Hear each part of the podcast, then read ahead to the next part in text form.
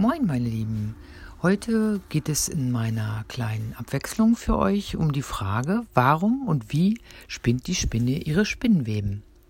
Habt ihr das auch schon einmal gesehen? Direkt über eurer Lieblingskuschelecke hängt ein Spinnennetz.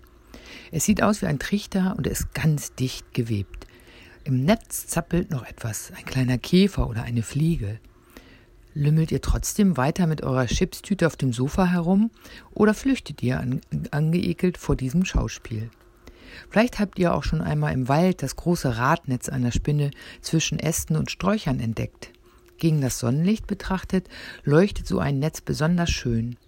Und wenn Tautröpfchen es wie Perlen bedecken, sieht es aus wie ein richtiges Kunstwerk. Jede Spinnenart spinnt ihr eigenes Kunstwerk.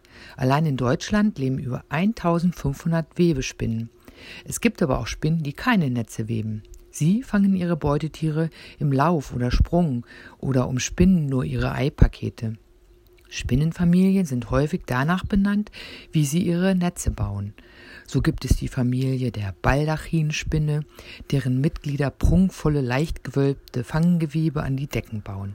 Die Radnetzspinne spannt ihre runden Weben frei in der Luft zwischen Blumen, Sträuchern, Ästen oder Blättern. Unsere Hausspinne baut ihre Trichternetze am liebsten in die Zimmerecken. Die verschiedenen Spinnenarten weben zum Teil unterschiedliche Fäden. Der Klebefaden einer Klebefadenweberin ist ganz anders beschaffen als der Wollfaden der Kräuselfadenweberinnen.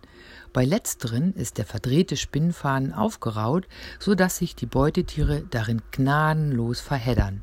Die Fäden sind oft unterschiedlich dick und damit mal reißfester und mal brüchiger. Bei allen Netzspinnen erfüllt das Netz aber nur einen einzigen Zweck. Es dient dem Beutefang. Ohne Netz können diese Spinnen keine Insekten oder andere Kleintiere erbeuten und töten. Ohne Netz keine Nahrung, also kein Überleben für die Spinnen. Woher kommen die Fäden der Spinnen?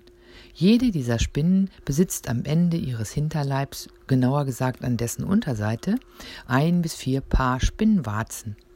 Auf denen liegen wiederum die Spinndrüsen. Und die arbeiten wie eine Weberei und produzieren immer neue Fäden. Der Faden ist meist in sich gedreht, sehr stabil, aber doch beweglich. Bei Bedarf wird jeder Faden frisch von den Drüsen hergestellt. Leben die Spinnen draußen in der Natur, genügt ein Windstoß, der den Faden durch die Luft trägt und ihn zum Beispiel auf einen gegenüberliegenden Ast oder Blumenstiel weht. Dieser erste Faden dient als Lauffaden, den die Spinne während des Netzbaus immer wieder überquert. Ist der Faden sicher angekommen und festgeklebt, hangelt sie sich daran weiter entlang. Zum Festkleben braucht die Spinne natürlich keine Tube Klebstoff. Sie sondert selbst eine klebrige Flüssigkeit ab. Schauen wir mal einer Radnetzspinne bei ihrer anstrengenden Arbeit zu. Sie spannt zunächst ihren Lauffaden von einem Ast zum gegenüberliegenden. Jetzt krabbelt sie bis zur Mitte des Lauffadens zurück und seilt sich von dort nach unten ab, wie eine Seiltänzerin. Diesen zweiten herunterhängenden Faden befestigt sie wieder an einer sicheren Stelle. Nun baut sie ihr erstes Dreieck, indem sie die beiden Hauptfäden durch einen anderen miteinander verbindet. Fertig ist ihr erstes langgezogenes Dreieck. Die ersten beiden Fäden bilden sozusagen die Stützen für ihr Radnetz. Sie spinnt ihre Bahn von außen nach innen, eine nach der anderen, bis schließlich das gesamte Kunstwerk vollendet ist. Hängt das Netz, heißt es für die Radnetzspinne bewegungslos auf der Lauer liegen und sich in Geduld üben, bis sich ein Beutetier im Netz verfängt. Sehen kann sie das allerdings nicht. Obwohl Spinnen sechs, manchmal sogar acht Augen haben, sind sie nämlich fast blind. Dafür sind sie im Tasten aber Meister.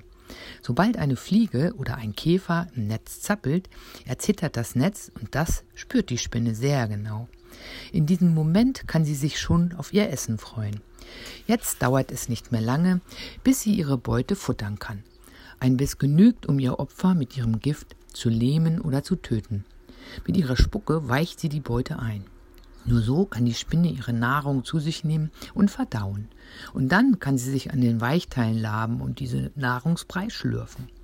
Übrigens, Spinnen verheddern sich selbst nie in ihren eigenen Netzen. Davor schützen sie ihre acht Beine, die an den Enden jeweils drei Klauen haben. Mit denen krabbelt sie elegant wie auf Stelzen über ihr Netz, ohne sich darin zu verfangen. Ja, das war's mal wieder für heute mit meinem kleinen Podcast für euch. Vielleicht geht ihr selber mal auf Suche nach Spinnennetzen. Ähm, ihr wisst ja jetzt eine ganze Menge darüber. Oder ihr versucht einfach mal selber eins zu bauen. Wenn ihr das macht, schickt mir gerne ein Bild davon über E-Mail oder im Messenger. Ja, ich hoffe, wir hören uns morgen wieder und bis dahin macht's gut. Ciao.